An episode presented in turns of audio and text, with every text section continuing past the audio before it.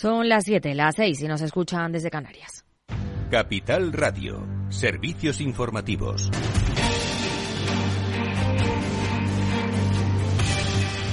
¿Qué tal? Muy buenas tardes. Reunión de la Comunidad Política Europea. Pedro Sánchez ha planteado la ampliación del corredor mediterráneo desde España hasta Ucrania y pide que los países faciliten proyectos como el pasillo de hidrógeno que vaya desde Portugal a Francia. En la reunión también ha estado el presidente de Ucrania que ha hablado de decepción por la falta de avances para adherirse a la Unión Europea y la OTAN. Sánchez ha vuelto a mandar un mensaje de unidad frente a la guerra de Putin. We wish to send a strong message of unity of the European family against Putin's war of aggression against Ukraine. Allí, la Unión Europea ha mostrado su confianza en que las elecciones en España no interfieran en la presidencia europea que ostentará nuestro país desde el 1 de julio en pleno proceso electoral. El responsable de la diplomacia europea, Josep Borrell, ha puesto de ejemplo a Francia para negar que la campaña afecte. La campaña electoral se puede desarrollar sin perjuicio de la presidencia. Macron tuvo elecciones presidenciales en la República Francesa durante la presidencia francesa, ¿no? Nada, nada extraordinario ni nuevo. Y los fondos europeos no están llegando a donde tienen que llegar. El gobierno solo ha gastado en 2022 unos 5.200 millones de esos fondos, el 0,4% del PIB y una quinta parte de lo que había presupuestado, según datos de la Comisión Europea. Europea. En los dos años, España ha recibido 31.000 millones y solo ha gastado poco más del 27%. La mayoría del Banco Central Europeo estuvo en mayo a favor de desacelerar las subidas de los tipos de interés, según las actas de la reunión que han publicado hoy. La mayor parte quería subir 25 puntos básicos, aunque algunos prefirieron un aumento de 50 para demostrar la determinación del Consejo de Gobierno de lograr la estabilidad de precios ante una inflación elevada y más persistente. En el mismo día en que la presidenta del BCE, Christine Lagarde, ha dicho que cree que todavía es necesario endurecer la política monetaria, o sea, subir los tipos de interés para controlar la inflación que sigue demasiado elevada y dice que así va a continuar durante un tiempo. Hoy también ha hablado el presidente del Consejo de Supervisión del organismo, concretamente sobre las turbulencias bancarias. ¿Qué ha dicho Pedro Díaz? Buenas tardes. Buenas tardes, Aida. El Banco Central Europeo señala que las turbulencias financieras ponen de manifiesto que es necesario que los supervisores hagan autocrítica, pero también que las entidades aprendan a identificar los riesgos antes de que lleguen, porque los bancos con una sólida gestión de riesgos y gobernanza no quiebran. Es el mensaje del presidente del Consejo de Supervisión del Regulador Europeo, Andrea Enria. El directivo señala que en las recientes quiebras bancarias los fallos están precisamente en la gestión de riesgos y que pese a que el discurso mayoritario dicta que son consecuencia de la subida de tipos, la realidad es que no fue la causa principal. Apunta que en el caso de Credit Suisse se trató más bien de la gobernanza. El italiano insta a fomentar en los directorios de las entidades una cultura de transparencia y un desafío constructivo para garantizar que el perfil de riesgo de los bancos se mantenga consistente con el apetito por el riesgo.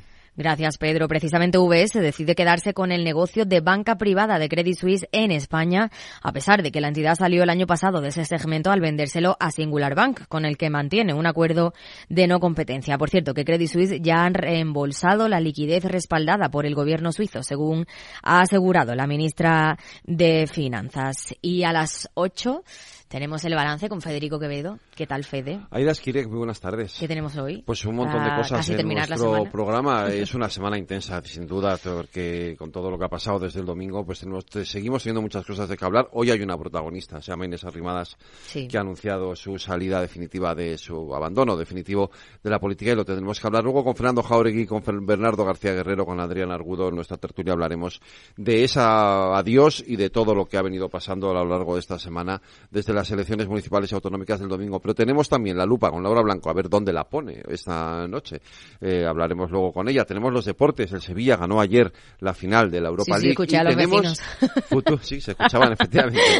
y tenemos futuro sostenible. Hoy vamos a hablar con un economista ecológico de todos los deberes que tienen los gobiernos autonómicos y municipales a partir de que se instauren de nuevo después de las elecciones. En fin, a las 8, eh, aquí en el balance todo esto. Aquí en Capital Radio. Claves del mercado. Tono positivo en Wall Street con un Nasdaq que crece en 1,17%, el S&P 500 lo hace un 0,95 y el promedio industrial es un 0,65. En el mercado de divisas, el par euro dólar se negocia a 1,0756 unidades. Más información aquí en Capital Radio. Buenas tardes.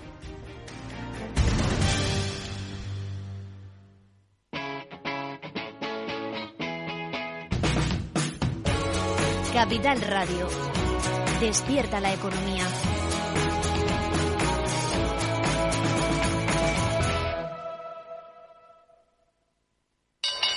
¿Te interesa la bolsa? Compra y vende acciones o ETF sin comisiones hasta 100.000 euros al mes. ¿Has oído bien? Sin comisiones. Más de 550.000 clientes ya confían en XTB. Abre tu cuenta totalmente online.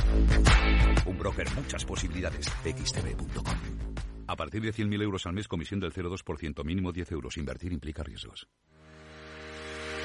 Si quieres conocer mejor las empresas con las que trabajas, empieza por Informa. Compruébalo con tres informes gratis, el nuestro para que nos conozcas más y los dos que tú elijas para tu negocio. Solicítalos ya en Informa.es. Informa, líder en información empresarial.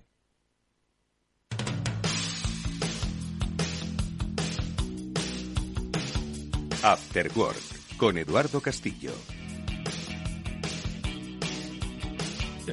¿Qué tal amigos? Buenas tardes, bienvenidos al After Work, un día más aquí en Capital Radio. Enseguida vamos a hablar de la economía de las sienes plateadas, bueno, de la Silver Economy, de la economía de nuestros mayores. Eh, seguro que muchos de vosotros habéis oído hablar de este no solo nicho emergente para hacer negocios, sino también de cómo eh, demográficamente va a condicionar la actividad empresarial de los próximos años. Con un especialista en la materia, con Juan Carlos Alcaide, vamos a hablar enseguida sobre pues el estado actual de la Silver Economy, cómo las empresas se están preparando, si es que lo están haciendo, para dar servicio a este importante núcleo de, población. Vamos a hacer una, eh, una actualización del estado de la Silver Economy aquí en España. Luego seguiremos comentando también temas de nuestro tiempo, de presente y futuro, con Julián de Cabo, Víctor Magariño, como siempre.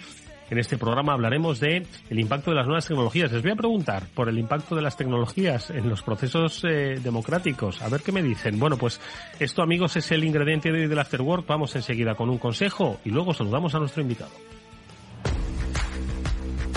Porque si inviertes en bolsa, esto te interesa. XTB tiene la mejor tarifa del mercado para comprar y vender acciones y ETFs. No pagues comisiones hasta 100.000 euros al mes. Si inviertes en bolsa o quieres empezar más sencillo e imposible, entras en xtb.com, abres una cuenta online y en menos de 5 minutos compras y vendes acciones sin comisiones, con atención al cliente las 24 horas del día. ¿A qué estás esperando? Ya son más de 660.000 clientes los que confían en xtb.com, un broker, muchas posibilidades. A partir de 100.000 euros al mes, la comisión es del 0,2%, mínimo 10 euros. Invertir implica riesgos.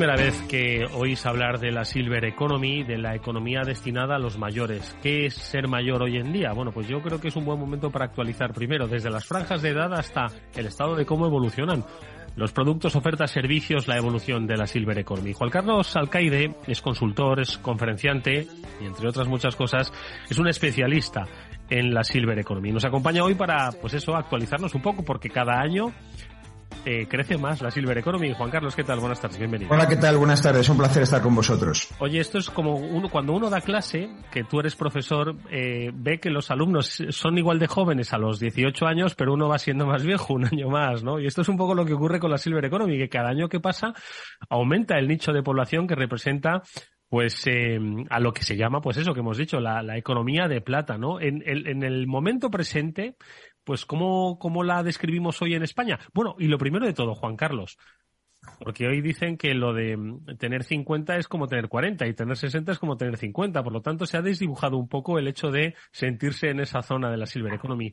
¿Dónde la ubicamos? ¿En qué franjas de edad crees que es, o por lo menos las empresas tienen que entender que ahí tienen una muy buena oportunidad? Pues la ubicamos en el mundo de la paradoja, porque es una gran paradoja que se nos considera mayores a partir de los 50 años.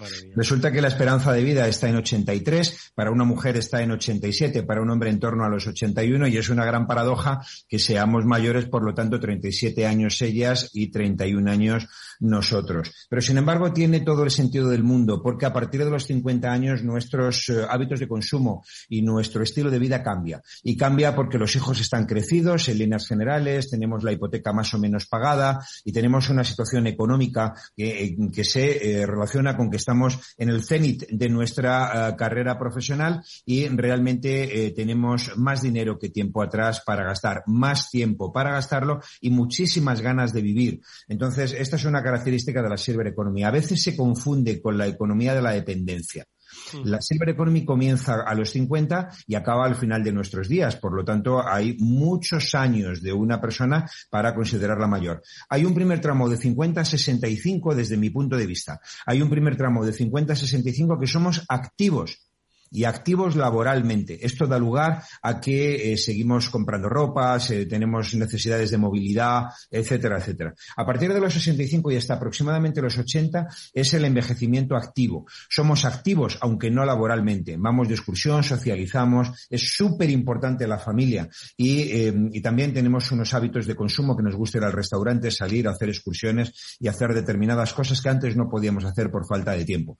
A partir de los 80 años y por desgracia comienza la economía de los cuidados, la dependencia, la cronicidad. El cuerpo empieza a no responder como nos gustaría y tenemos necesidades de cuidados y de atención médica. Esta sería un poco la síntesis de la Silver Economy. Wow, me encanta. 35 años bien estructurados, bien definidos y que, sin embargo, yo no sé si las empresas lo atienden porque demográficamente y económicamente, ¿qué peso tiene ahora mismo esta Silver Economía en España, Juan Carlos? Bueno, pues realmente eh, hay una eh, en relación bastante directa con que un tercio del PIB tiene eh, relación con el consumo que realizamos los mayores de 50 años. Es realmente importante. Cuando tú analizas algunos sectores de negocio, como por ejemplo el de hostelería, restauración, cafeterías, pues llegas a la conclusión de que entre el consumo directo y el consumo indirecto, el empleo que se crea, etcétera, podríamos decir que eh, el 70% del consumo de, la hostelería tiene una relación directa con los mayores de 50 años.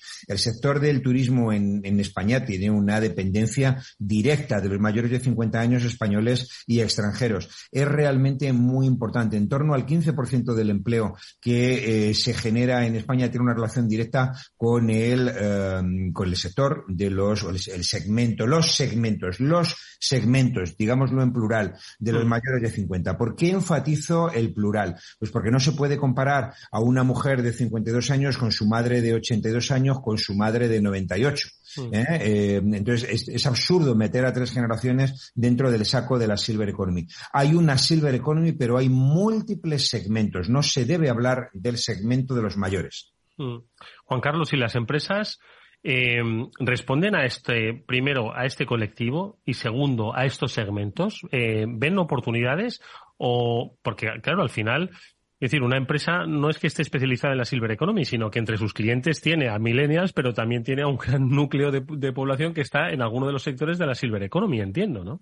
Es una idea realmente interesante que hoy por hoy no ha calado del todo todavía. Estamos viendo cómo algunas empresas están realizando algunos guiños para ser lo que se llama aging friendly, es decir, amigables con la edad, amigables con la edad madura en este, en este caso. Hoy por hoy no, eh, no se está realizando. De hecho, y al contrario, hay algunas personas eh, muy mayores o los más mayores que encuentran verdaderas brechas para poder relacionarse con eh, bancos, empresas de seguros, administración pública, tantas y tantas y tantas empresas que se lo ponen muy difícil obligándoles a una digitalización que eh, no tiene otra salida. Por lo tanto, o haces las mm. cosas a través de una web o a través de una app o sencilla y llanamente no puedes hacerla. Me gusta decir siempre de broma que un curso que tendría una gran salida de mercado es el curso de ventrílocuo o el curso de imitador, porque hay una gran cantidad de personas que fingen ser sus padres o sus madres para relacionarse con el banco, pedirle los papeles para la declaración de la renta, eh, pagar los impuestos municipales y etcétera, etcétera, porque sencillamente las personas mayores no se apañan con los canales existentes. Oye, ¿cómo hacemos? Eh, mira, en este, en este programa, en esta radio, hablamos del, de las ventajas y bondades que tiene la digitalización de procesos, cómo las compañías pues se aproximan más a sus clientes y sin embargo nosotros ponemos sobre la mesa efectivamente que la digitalización en determinados segmentos de edad no, no es eh, necesariamente lo mejor para, para esos clientes.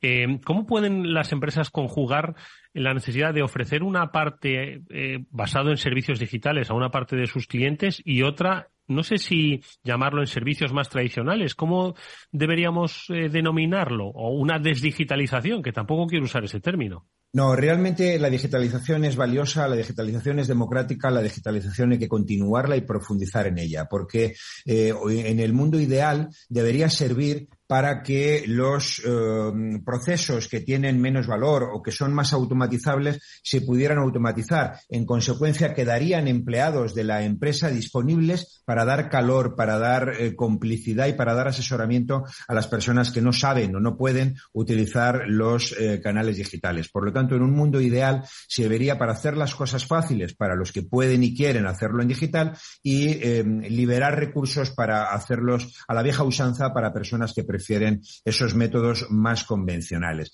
En la realidad lo que tendríamos que hacer es contar con los mayores, contar con las personas, hacer procesos empáticos, escuchar al mercado, escuchar al cliente y hacer procesos amigables, donde eh, lo que debería predominar es la omnicanalidad. Quien quiera hacerlo todo digitalmente lo pueda hacer y quien no tenga más remedio que hablar con un asesor por teléfono también lo pueda hacer.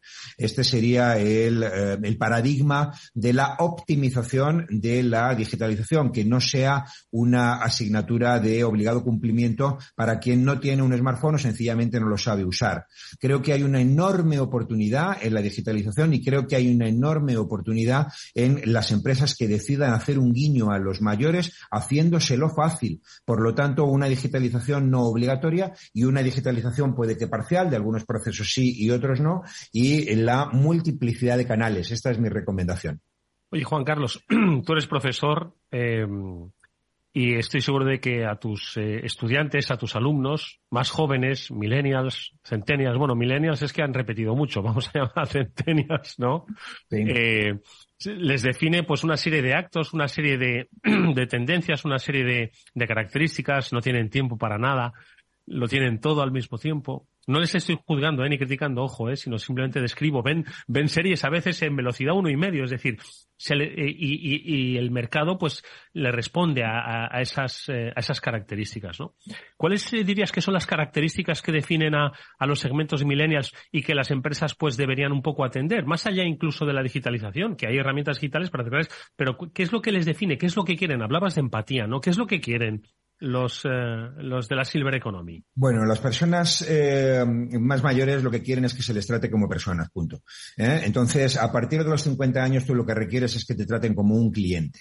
A partir de los 60 años tú lo que requieres es que te traten como un cliente. A partir de los 70 años lo que tú quieres es que te traten como un cliente. Y cuando tu salud ya no se corresponde con tus deseos y no te, no, no, no te funciona como a ti te gustaría, pues lo que esperas es un poco de empatía y un poquito de complicidad y un poquito de humanidad.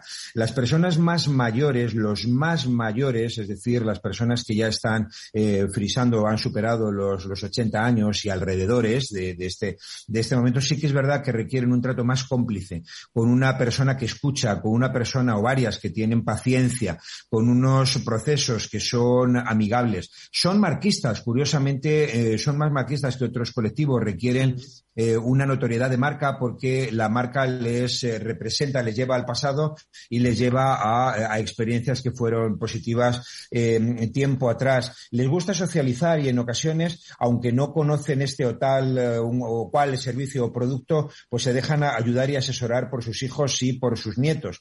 Hay servicios en los cuales la persona mayor no es quien decide, es su hija o su hijo en el ámbito de los cuidados es la hija la que toma las decisiones de una forma eh, preponderante y, eh, y, por lo tanto requieren que eh, las personas de su familia estén informadas.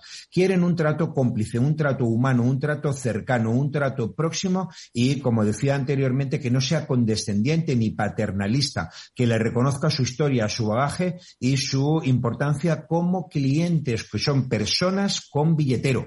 Es decir, que primero son personas y luego tienen billetero, hay que tratarles de una manera pues muy cercana. Oye, Juan Carlos, ahora eh, me gustaría que nos contases eh, cómo ayudáis desde vuestra consultora, desde MDS, a, la Silver, a las empresas, ¿no? A que se adentren en la Silver Economy. Eh, porque, pero antes es que me ha llamado la atención, has mencionado el, concepto de aging friendly. Me da la sensación de que las empresas como que no se atreven a, a dirigirse directamente a estos segmentos porque como que les da miedo que, que, que, que, las cataloguen como empresas que ofrecen servicio a viejos. Lo estoy diciendo así. ¿eh? Es muy interesante lo que dices, muy, muy, muy, muy, muy interesante. Bueno, realmente lo que hace nuestra lo que hacemos en la consultora es eh, estudios de mercado y estudios de marketing, estudios de, planificación comercial para atraer, vender, generar experiencias y generar retención de clientes en los mayores de 50, pero en ocasiones eh, nos dedicamos también a, los hijos y a las eh, personas que toman las decisiones en el mundo de los de la nueva economía de los cuidados en el nombre, por decirlo así, de las personas más mayores que ya por desgracia no estén en plenitud de, de, salud. Eso es lo que nosotros hacemos. Hacemos estudios eh, para eh, grupos eh, hoteleros y turísticos de cómo atraer a, clientes extranjeros. Hacemos trabajos en el mundo del llamado Silver Living, que es el mundo de cómo vive y dónde vive la persona mayor de 70 años. Hacemos estudios para residencias de, de mayores y hacemos, como muy bien has dicho, estudios de la llamada silverización. Cómo adaptar los servicios de postventa de un automóvil o la eh, experiencia de una tienda a las personas mayores sin que haya paternalismo, condescendencia o trato, eh, digamos, de superioridad hacia eh, las personas más mayores, porque es a partir de los 80 años cuando hay algunas carencias físicas. Antes son personas normales que lo que requieren es quizá un trato que recuerda al de su juventud con una persona, con un asesor, con un experto que les explica las cosas. Eso es lo que hacemos en nuestra consultora. Por desgracia, este proceso de toma de conciencia pero además es que, y también por desgracia, algunos sectores de nuestra actividad son verdaderos oligopolios, la energía, la... Em, la banca, las telecomunicaciones no están en un proceso de reconocimiento de esta estrategia aging friendly porque no lo necesitan. Como hay cuatro o cinco o siete jugadores como mucho, eh, o lo tomas o lo dejas, estos son lentejas. Entonces, eh, no se han visto en la obligación, pero sin embargo, sí que hay, por suerte, empresas de diferentes sectores de actividad que están tomando conciencia. Y esto es eh, algo que realmente no se hace por civismo, que también se hace por economía, porque es rentable Cuidar a las personas mayores y eh, cuidar a las personas que todavía tienen un trecho por delante como consumidores y que tienen hijos y que hablan y que recomiendan o no recomiendan a las empresas es sencilla y llanamente un acto económicamente inteligente. No hay que hacerlo por civismo, no somos Teresa de Calcuta, no hay que hacerlo por llevarnos bien con las personas mayores en reconocimiento a su mochila. También hay que hacerlo por eso, pero sobre todo es por rentabilidad. Además que es que se puede decir que es que la silver economy es un, nicho de mercado relativamente reciente, porque nuestros abuelos, eh, por, por, cómo evolucionan, ¿no? Quienes forman parte de esos, eh, de esos eh, estadios, ¿no? De la silver economy, pues hablas de, de, nuevas, nuevos estilos de vida que antes no existían, el silver living, ¿no? Es decir, las necesidades de espacio, las necesidades financieras, las necesidades también de salud, pero las necesidades de ocio. Esto nuestros abuelos no tenían estas necesidades. se puede decir que la silver economy es un nuevo nicho de mercado, ¿no? Es muy sencillo. Eh, cuando tú analizabas la esperanza de vida en el año 2000, la esperanza de vida estaba en España en 73. En el año 2020, por redondear, está en 83. Es decir, en 20 años hemos crecido 10 años de esperanza de vida. Esto es una verdadera revolución. Cuando alguien se jubilaba en 1980, tenía 9 años por delante para chupar del sistema público de pensiones. Hoy día son 20 21 años los que chupa del sistema público de pensiones, en el mejor de los sentidos, el verbo chupar. Entonces, eh, esto genera una revolución y es que estamos en, eh, vivos para empezar, pero además con buena calidad de vida muchos años. Es a partir de los 80 cuando entramos en declive, en torno a los 80, 70 y muchos años. En realidad, técnicamente dicen los geriatras que es en torno a los 78 años, haciendo una media aritmética donde entramos con cronicidad o con dependencia o, o etcétera. Por lo tanto, es que vivimos más y vivimos mejor. Eso nos hace em, usar em, hoteles, eh, bares, eh, restaurantes, cafeterías, museos, em, teatros, socializar con amigos y vivir en casa y en demandar determinados servicios, con un estilo de vida que se corresponde con estar vivos y estar alegres, porque mm. resulta que hay un repunte de la felicidad a partir de los 60 años, lo cual es verdaderamente maravilloso, porque vivimos más, vivimos mejor y vivimos contentos. Di que sí, que no hay que estar tan mal encarado como estamos a veces. Oye, de todas formas has dicho un aspecto que es fundamental y es también Europa vive pues eh, eh, unas condiciones, una evolución demográfica muy similar a la española, pero es que además nosotros atraemos a mucho silver internacional, ¿no? Quiere decir que no solo tenemos un negocio para el silver local, sino también para el extranjero, ¿no? Y no lo hacemos bien porque, por desgracia, nadie se ha dado cuenta de esto desde el punto de vista de las administraciones públicas, que para empezar son reinos de taifas en, España debido a nuestro sistema autonómico, y quizá deberíamos hacer un plan nacional de eh, Silver Economy, un plan para ser un país un país, un país entero aging friendly y resultar muy atractivos para los nómadas digitales, gente que eh, de toda Europa viniera a pasar el duro invierno del norte de Europa a España con su ordenador portátil para trabajar en cualquier lugar con el llamado turismo de larga estancia. Y desde luego los eh, jubilados europeos que eh, disfrutando de nuestro sol y playa, pero disfrutando de nuestra cultura, de nuestros museos, de nuestra gastronomía y del clima que tenemos no solo en el sur de España, también en el norte, con ese verde maravilloso que tenemos en Galicia, en Asturias, en el País Vasco, en Cantabria, etcétera, mm, pues realmente somos un país que tenemos todo, absolutamente todo, para ser el país más atractivo del mundo para envejecer. Y esto no lo hemos sacado el partido que sería necesario. Una cosa súper rápida, un minuto nos queda, Juan Carlos, y es em, las nuevas generaciones eh, ven oportunidad en esta Silver Economy. Son al final ellos los emprendedores, pero me da un poco la sensación, seguro que has sido testigo tú en redes sociales del debate que hay un poco intergeneracional de que los centennials a los boomers o a los millennials, a los millennials a los boomers los tienen un poco enfilados, ¿no? Entonces yo no sé si con esta base vamos a crear oportunidades. Bueno, los, eh, aquí hay, em, no, hay generaciones, hay personas, y las hay tontas, y las hay listas, y las hay con visión de futuro y sin ella. Hay que ir, en primer lugar, a una sociedad intergeneracional, donde no brille la edad, sino que lo que brilla es la persona, el diálogo y la interacción, y compartir, compartir, compartir. Esta es la tendencia en Europa, donde dentro de Silver Living se suele eh, destinar una parte de los edificios, etcétera, para personas jóvenes, para personas que eh, de alguna forma generan una mezcla maravillosa en el en el establecimiento donde viven predominantemente personas mayores. Y al revés, en los hostels para estudiantes, en algunos eh, lugares como Holanda o Dinamarca o, Noruega, pues se destina una parte para personas mayores que puedan convivir. Convivir es un verbo absolutamente maravilloso. Hay dos tendencias en el mundo del emprendimiento. Una, que es la tendencia intergeneracional. Hay que propiciar que los jóvenes emprendan en el mundo de la Silver Economy porque es rentable. Es maravilloso. Se calcula que se van a crear 100 millones de puestos de trabajo antes de, 2050 en el mundo de los cuidados. Un montón de empresas surgen como setas, empresas de cuidado. Y la segunda, que se nos va el tiempo. Y la segunda es el silver to silver. Hay un problema en el talento senior, hay personas que pierden el empleo con 50 años.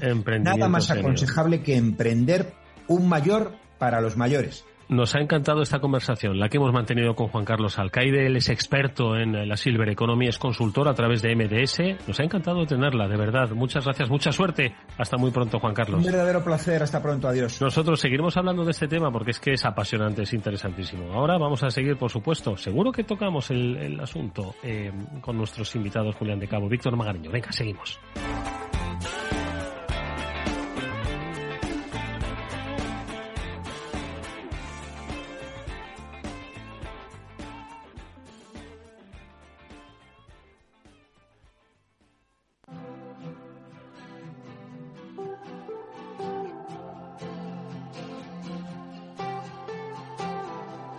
Después del trabajo, After Work, con Eduardo Castillo, Capital Radio.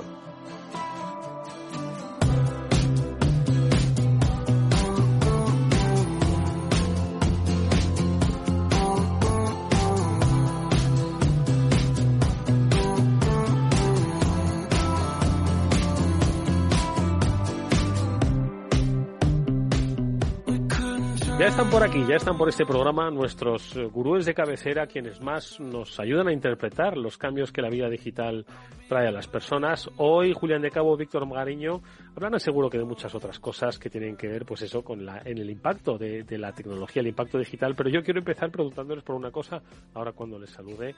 Em, lo hago porque ya se lo he preguntado a gente a lo largo de esta semana y no he obtenido respuestas que me satisfagan. No es que yo quiera oír lo que quiera oír, pero sí que quiero respuestas un poco más contundentes en estos tiempos de tanta elección y de tanta fiesta democrática que dirían aquellos. Julián de Cabo, buenas tardes, ¿cómo estás? Buenas tardes, Eduardo. Pues en este momento eh, un poco acongojado con que nos vaya a preguntar. No, va a ser muy sencillo porque además sois gente de tecnología y gente razonable, que es lo que escasea últimamente por esta zona. Víctor Magariño, buenas tardes. Hola Eduardo, Julián y a todos buenas tardes. Pues mira, afortunadamente con bastante mejor ánimo que la semana pasada, ¿eh? que acuérdate que quería que se parara el mundo, es así, es así. Tal. Bueno, ya estoy un poco más tranquilo, un poco más tranquilo. ¿eh? Eh, somos campeones de la Copa de la Reina, eh, nos hemos garantizado el presupuesto y bueno, y digamos que esta otra cosa que ha pasado interesante que, que nos hemos que nos hemos dado cuenta de que España todavía todavía reacciona. Entonces bueno, estamos más tranquilos. Bueno, pues precisamente de reacciones y sobre reacciones yo os quería preguntar. Pero os quería preguntar, se lo pregunté el otro día a mi amigo Félix López a propósito de estadística, capacidades y no tanto por eh, cuestiones tecnológicas. ¿Por qué, pudiendo hacer la declaración de la renta por Internet, no podemos votar telemáticamente en unas elecciones democráticas? ¿Por qué no? De hecho, no hay ningún país que yo más o menos tenga en el radar que se, haya atrevido en estos tiempos de blockchain, en estos tiempos de identidad digital, a permitir un voto telemático. ¿Habéis leído algo al respecto? ¿Creéis que podríamos llegar a votar o es que nadie se atreve? Esa era mi pregunta, que no era muy difícil. A ver, ¿quién se, quién se arranca? Víctor, venga, Víctor. Bueno, Eduardo, eh, aquí me has dado un tolbebe, como dice el chiste, ¿no? Yo, yo tuve un amigo que allá por el 2012 eh, se lanzó a esto, a un proyecto de esto, tecnológico. Eh, mi amigo se llama Iván Navalón y creó una empresa participada que se llama Civitana, con V, de la cual luego habéis tenido noticias vosotros dos porque evolucionó a una cosa que se llamó Electronic ID, o Electronic ID, identificación electrónica. Lo que empezó como un proyecto básicamente de lo que tú has dicho, Eduardo, de participación ciudadana. Pero cuando hablamos de votar, no solo hablamos de votar una vez al año. Lo que queremos es eh, votar sobre muchas cosas, eh, empezando en un ámbito de lo más eh, barrio, yo no digo local, te digo ya barrio, a nivel barrio, incluso a nivel comunidad, comunidad de vecinos. Queremos que la escalera tal, no sé qué, o queremos invertir en la reparación de la pista de pádel o no sé qué, pues que todo el mundo pueda votar por unos medios rápidos, oficiales y por supuesto con todas las garantías y luego a partir de ahí elevarlo el voto a todo lo que es la, el ámbito local, el ámbito territorial y por supuesto el ámbito nacional y votar sobre muchas más cosas que solamente una, una vez al año, ¿no? Entonces eso desde el punto de vista, digamos, de, sobre qué se vota y en qué ámbitos. Y luego, mm, yo creo que Julián está de acuerdo conmigo y cualquiera que esté en esto, la tecnología existe ya desde hace, desde hace tiempo. Eh, es un tema como, como tantas cosas de, voluntad política, de interés y de, y de, querer hacerlo. Pero la tecnología eh, existe. De hecho, eh, esta compañía se vendió y por una suma importante de, dinero y, y, bueno, ya está implantada en, a nivel España en, una serie de empresas muy importantes. Por ejemplo, es la tecnología que ha facilitado, solamente un ejemplo, poder abrir cuentas bancarias eh, directamente online, sin necesidad de tener que ir a una sucursal y probar tu identidad, sino simplemente con una identificación vía vídeo eh, y utilizando el carnet de identidad, dándole la vuelta, en fin, también con una participación humana, como siempre, o sea, con inteligencia artificial, pero también con un humano, y básicamente dando fe de que, de que tú eres tú, de que tal persona es tal persona, eh, y dar, dar fe pública, que es lo que hace pues, la persona que, que, que te toma el voto y con la identificación cuando vas a votar físicamente.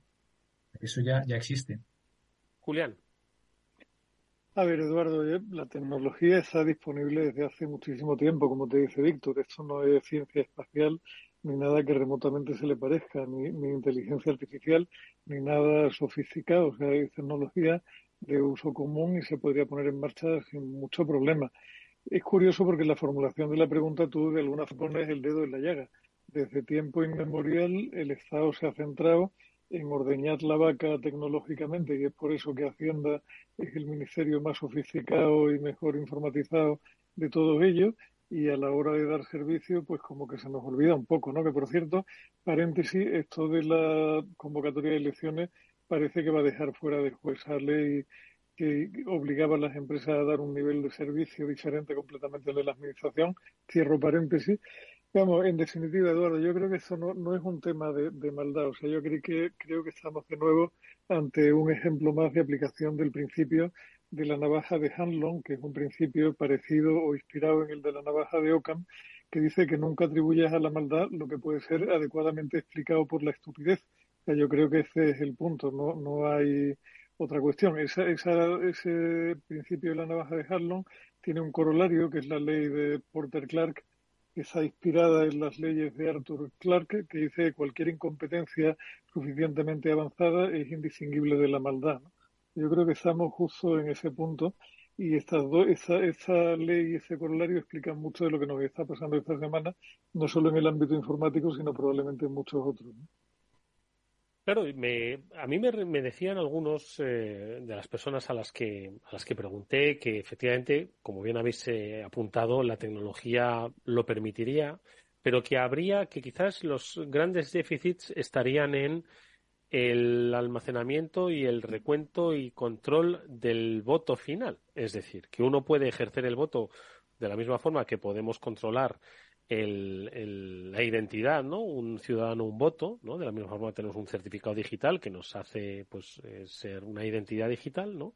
Pero que él, el, el, problema lo veía, pues eso, a la hora de almacenar y contar ese voto, ¿no? Un poco la, la propia trazabilidad del voto. Eso yo creo que también se puede asegurar hoy, ¿no? Pues se puede asegurar sin, ningún tipo de problema, Eduardo. Ahí el, principio un ciudadano un voto o un voto 200 euros que hemos visto también estos días de atrás, yo creo que, que es bastante fácil de poner en marcha en lo digital y probablemente con un nivel de seguridad bastante mayor que el que se ha demostrado tener en el mundo físico con el tema de las votaciones por correo, que además parece ser que van a, van a tener un, un punto álgido con esta nueva convocatoria en plenas vacaciones. ¿no? Sí, y hoy en día eh, con la tecnología de cifrado más o menos moderna, es decir, ni siquiera la última generación, pero tienes el almacenamiento por objetos en que Amazon llama S3, eh, Microsoft lo llama Blob Storage, eh, aquí me voy a tirar un poco el pingo, pero se pueden almacenar los objetos debidamente cifrados con un hash, de manera de que cualquier intento de hacer un tampering, de hacer una una alteración de las características de ese activo digital, eh, automáticamente es, detectado. O sea que desde el punto de vista de la seguridad eh, informático digital eh, barra jurídica, eso se puede garantizar sin absolutamente ningún problema y además a un coste, bueno, no, no excesivamente grande.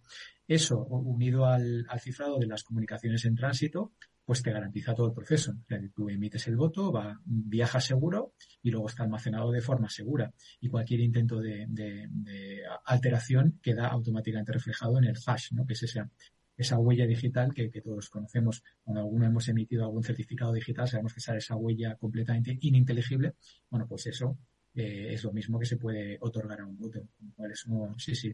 yo no sé quién, quién te dijo que que lo de guardar los votos, pero que, se puede hacer. está, cosa, ahí, lo que pasa, Eduardo, que también hay una, una segunda derivada que entra ya más en lo filosófico que en lo técnico, y es el tema de en qué medida es conveniente el, forzar la, la, participación más diaria y más directa del ciudadano en las labores de gobierno en cada momento. ¿no? Al final yo creo que, que nos encontraríamos por, y además vista la experiencia que se ha tenido con, con alguna con algún intento en el mundo físico, incluso en la Comunidad de Madrid, yo creo que al final ahí te quedas en manos siempre de una minoría muy movilizada que además dispone de tiempo para dedicarse a hacer el seguimiento, votar y tal y cual, y, y que la, la, inmensa mayoría que se dedica a trabajar todos los días para intentar darle de comer a sus niños, cuidar a sus padres, etcétera, etcétera, lo tienen mucho peor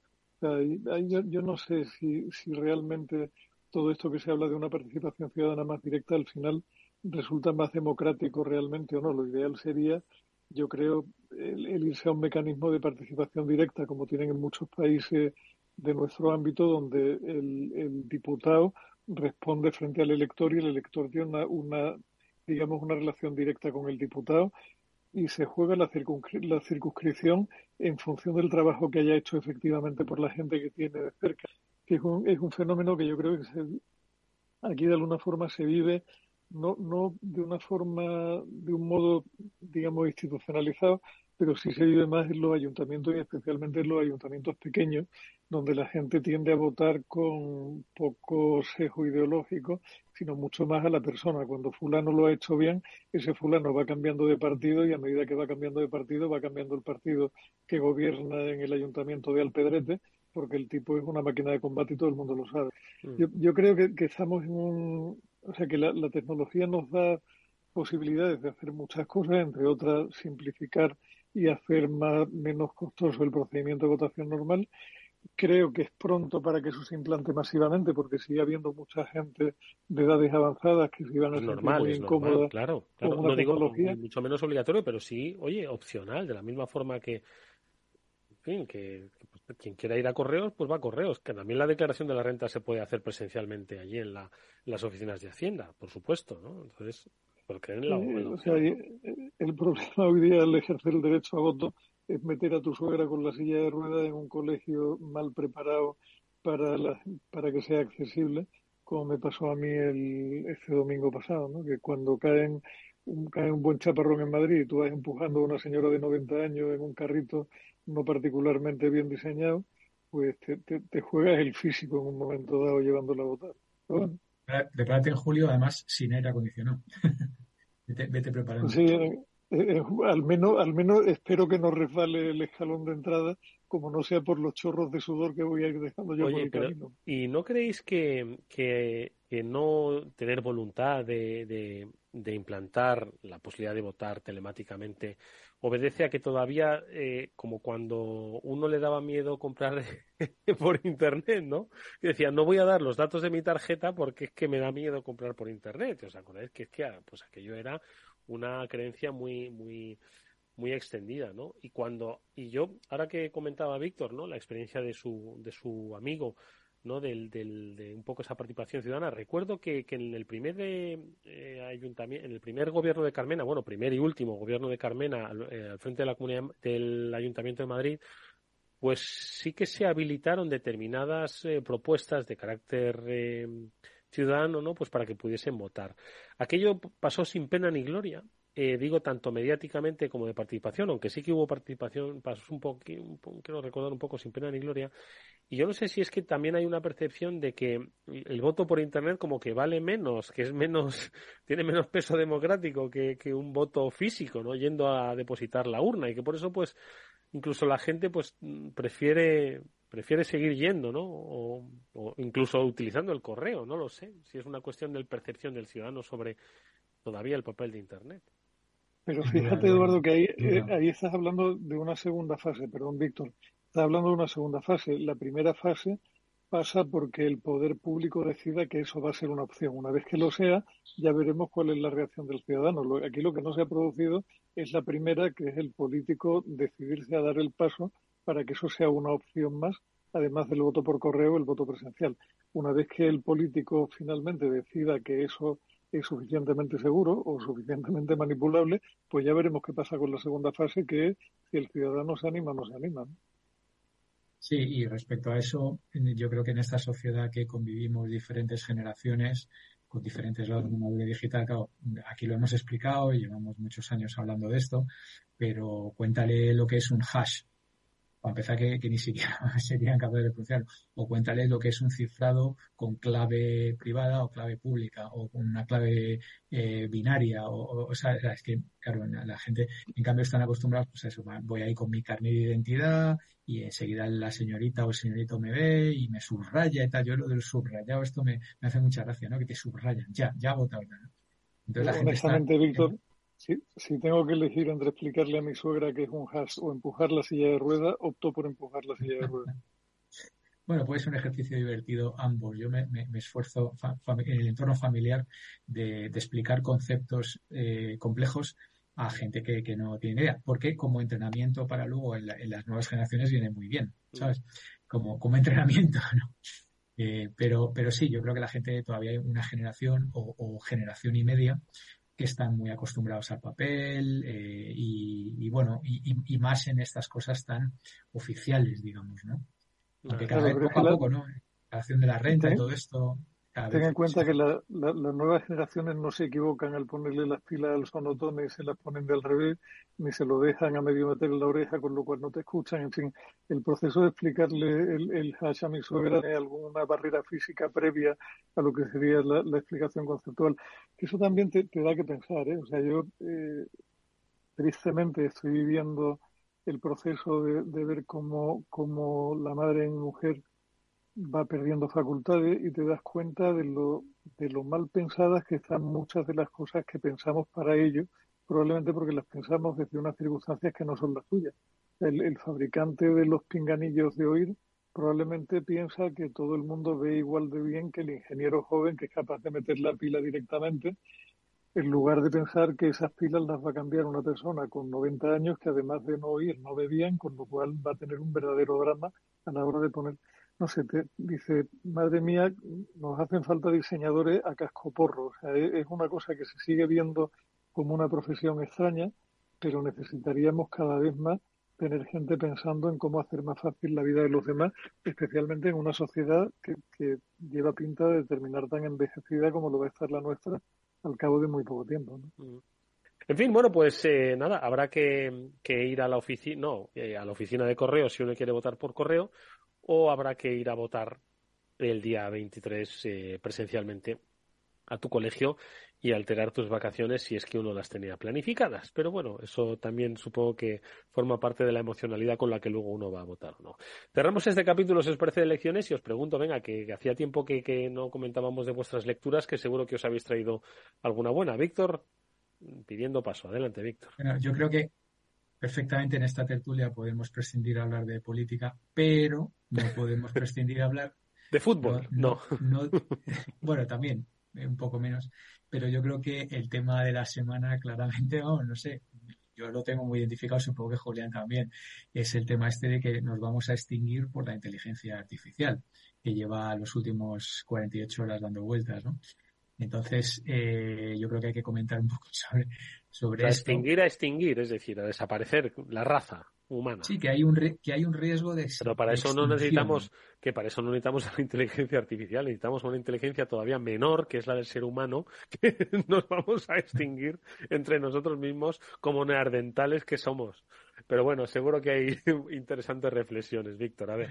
Bueno, eh, a ver, yo quería sacar el tema porque esto que yo probablemente mucha gente de la que nos escucha ya lo haya, lo haya escuchado, pero eh, a mí me, gusta ponerlo en contexto con otras dos noticias que quizá han pasado más desapercibidas para el común de los mortales.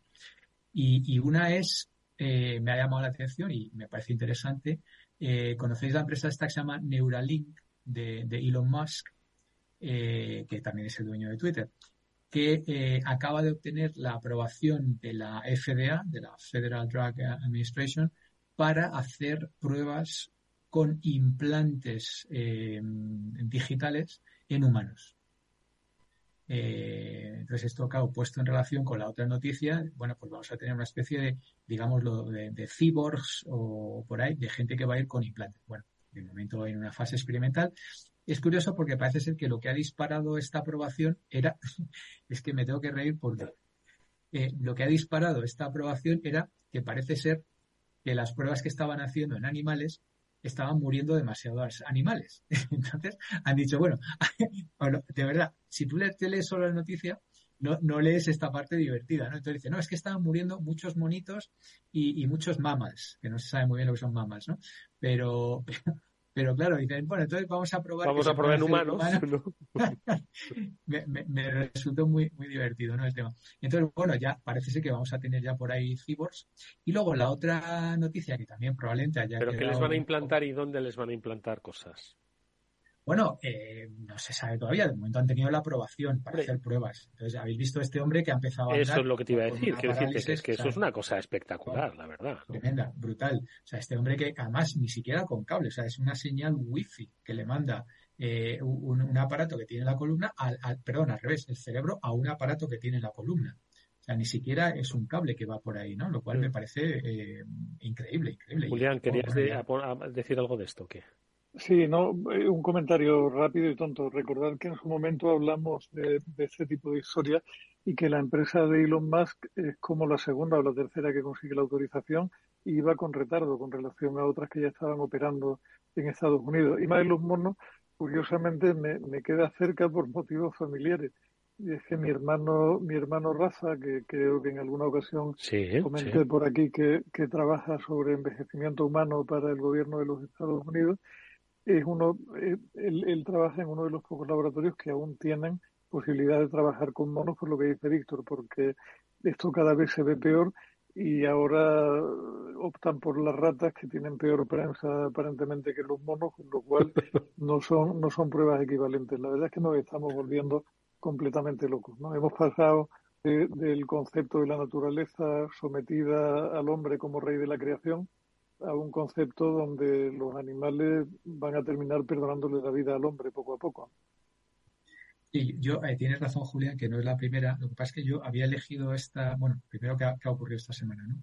Eh, lo de la empresa de Elon Musk. Pero la, otra noticia que igual ha pasado desapercibida y que yo quería poner en contexto es la siguiente. Dice, Twitter abandona el código de buenas prácticas contra la desinformación. Esta noticia también es de esta semana, de los últimos días. Entonces, si pones una eh, que te van a implantar cosas en el cerebro o la otra que, las dos empresas pertenecen al mismo tío y, llegas a la conclusión de que vamos a una especie de nuevo Skynet, este, donde dándole un botón vamos a desaparecer como especie humana, pues eh, tiene, tiene un contexto, una, una, consecuencia lógica, ¿no? Es decir, eh, nos van a implantar cosas, nos van a desinformar y, a raíz de eso la sociedad va a desaparecer. Eh, hablaban incluso de que es un riesgo parecido al de la bomba atómica hmm. eh, o, cosas de estas. Hombre, no, sé si. Vamos a ver, lo hemos comentado aquí en más de una ocasión. Las, las mentiras, eh, las fake news matan personas, ¿no? Yo recuerdo, no sé si recordáis, el, el, el Pizzagate eh, fue un, un, episodio por el que se hizo correr el, el bulo eh, de que había una pizzería en no sé qué tienda, o sea, en no sé qué ciudad estadounidense, pues que en los sótanos de una pizzería pues se secuestraban a niños y pues había actos de pedofilia y de una red eh, supranacional y secreta, ¿no? En fin, eh, con tintes políticos. Pues esto que se difundió en redes sociales, pues logró convencer a gente. Y hubo un ciudadano estadounidense que se montó en un coche con un fusil de asalto y condujo eh, aproximadamente 600, 700 kilómetros, 800 para la pizzería, pues convencido de que en ese, en el sótano de la pizzería, pues está produciendo todo eso y la policía, bueno, pues le, detuvo a tiempo y, evitó una masacre, una matanza. El padre de dos, de, padre de familia, ¿de acuerdo? Que se había tragado eso, ¿no? Entonces, si no llegan a detenerle, las fake news matan gente. no, te olvides, Eduardo, que hemos tenido el Capitolio de los Estados Unidos asaltado por un tío disfrazado de bisonte con argumentos no mucho más sólidos que el de la pizzería. Eh, vivimos y, eso eh, en la etapa previa a que una inteligencia artificial pudiera simular una verdad de una forma mucho más convincente de lo que hemos tenido sí, extendida y además transmedializada, fíjate, sí, sí. Por eso te digo, o sea que si, con mensajes de, de, WhatsApp llegaban a estas conclusiones, imagínate cuando nos, nos saturen con vídeos de gente, más vale no pensarlo, ¿no? Un tema, un tema que, de nuevo, por, por sacar un poco la, la para hacer un poquito de, de análisis, ¿no? Eh, Claro, esto han sido 350 eh, sabios o científicos que han sacado el manifiesto que dice que esto puede acabar en la extinción de la raza humana. 350. Y yo lo he visto en todas las televisiones, en todos los medios masivos, a vosotros os ha llegado, lo estamos comentando aquí, etcétera, etcétera. Sin embargo, y me vais a permitir, eh, hay bastantes más científicos, centenares de científicos, que se cuestionan el origen antrópico del cambio climático. Y hay decenas, por no decir centenares, por no decir miles de estudios eh, muy bien fundamentados. Sin embargo, nadie habla de eso. Ningún, ningún medio de comunicación eh, grande habla de eso.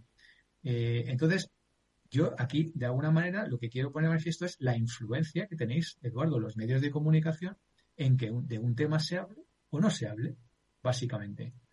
Porque, créeme, hay muchos más científicos que cuestionan el origen, cuando digo el origen antrópico, digo el, digamos que el cambio climático venga de la acción humana, digamos, ¿no? más allá de... Y, te estoy hablando, por ejemplo, del ilustre eh, Colegio de Geólogos Español, por ejemplo, ¿sabes? Por, no ir más lejos, ¿no? Y, mil científicos italianos y miles de, científicos en Estados Unidos. Entonces, eh, me, resulta interesante cómo de repente una cosa de estas, de repente todo el mundo se hace eco y de otras cosas no. Y luego, eh, Julián ha hecho, ha hecho un comentario ah, sobre lo del bisonte, sobre este disfrazado de bisonte. yo no sé si lo habéis leído, pero el otro día en Twitter, eh, alguien que me pareció bastante bien fundamentado hablaba de que por lo menos, por lo menos, podía haber algo así como 200 infiltrados del FBI y de la CIA en esa intervención. Y que muchas imágenes habían sido censuradas, incluso borradas, precisamente para no identificar a, los Claro, yo no sé cómo de paranoicos sois, pero, pero a mí me pareció bastante fiable esto. Claro, pero es, es, que es parecer o ser, ¿no? Esa es la diferencia, ¿no? Entre el, el mundo en el que nos movemos, ¿no? De, de información, de desinformación, de posverdad, de mentira, de, en fin, supongo que son muchos aspectos que yo creo que, que, están sobre la mesa. Pero bueno, yo, con cierta recurrencia los sacamos porque no solo van a ir a menos, sino que van a ir a más. Amigos, nos quedan como quien dice en un par de minutos por si, no sé si Víctor también pide, pide paso. Igual Julián también tenía algún temilla por ahí. Venga, yo creo que nos da, nos da tiempo a los dos. A ver, venga, Víctor. Bueno, eh, un tema, mira, si no, si tenéis apuros de dinero o lo que sea. Dime, dime, te escucho, te escucho, te escucho. Por eso digo que esto, esto es interesante. Una noticia. Vamos a ampliar un poco el programa. pasan desapercibidas, pero esta de verdad que es, y no es clickbait porque de verdad que viene de un medio fiable. Atención, ¿eh? eh la famosa SEC, la Security Exchange Commission de Estados Unidos, que es la, como la, la CNMV de aquí de España, ¿no? Digamos, parecido ha pagado, atentos, eh, atentos, 279 millones de dólares a una persona que sopló un caso de corrupción en Ericsson, que ha resultado en una multa a Ericsson de 1.1 billones de, dólares y el 30% va al soplón, eh, al whistleblower en inglés. Claro, yo me he quedado pasmado. Oye, si algo, o sea, es que claro, así todo el mundo sabe de la, de la, de la lengua. O sea, 279 millones. Esto es rigurosamente estricto y verídico. ¿eh? Sea, que si alguien no sabe cómo ganar dinero, que se dedique para a, encontrar cosas feas Madre mía, ¿qué te parece, Julián? Pues me parece que es lo mismo que lo de la inteligencia artificial, Eduardo, que al final el problema no lo tenemos con la inteligencia artificial, lo tenemos con los estándares éticos que, que están en boga en esta sociedad, de que hemos eliminado el, el respeto a uno mismo o el santo temor a Dios o al déficit o a lo que tú quieras, las cosas funcionan de una manera bastante más discutible, ¿no? O sea, ¿dónde, ¿dónde está el freno de la gente hoy? ¿Dónde está el freno ético para mucha gente? Y en muchos casos eh, hablamos es que no, no voy corto, Eduardo, porque si no termino hablando de política, que nos habíamos propuesto no hablar de política. ¿Dónde está el freno? Pues eh, cuando empieza la serie Netflix, que ahí no tienen más remedio que, abstraerse frente a la televisión. Julián de Cabo, Víctor Magariño, qué interesante programa nos ha quedado hoy. Corto se me ha hecho, corto se me ha hecho. Bueno, la semana que viene seguimos charlando de este y otros temas. Gracias como siempre, amigos, cuidaros mucho. Igualmente, muchas gracias. Hasta la semana que viene. Venga, nosotros nos despedimos. Volvemos el lunes. Ciber After Work, ciberseguridad aquí en Capital Radio, aquí a las 19 horas. Gracias y adiós.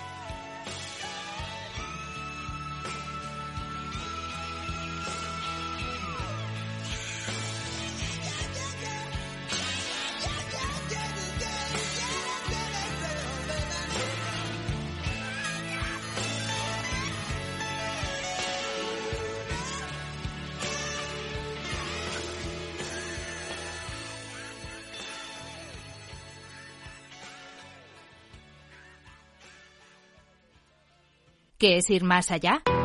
Con Arval podrás llegar donde te propongas de la forma más sostenible y asegurar un mundo mejor contribuyendo a la seguridad en carretera, al futuro de las ciudades y a la calidad de vida. Ser responsable sin tener miedo al liderar el cambio. Arval, la transición energética arranca aquí. Más información en arval.es.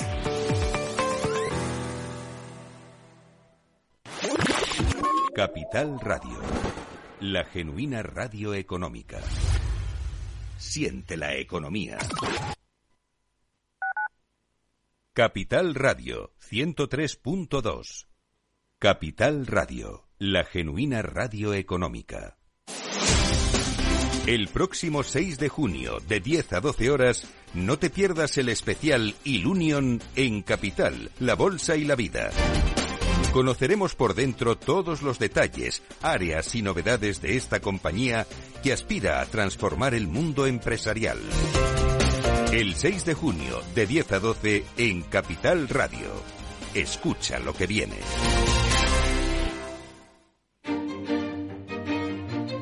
Valor Salud. Tiempo de salud.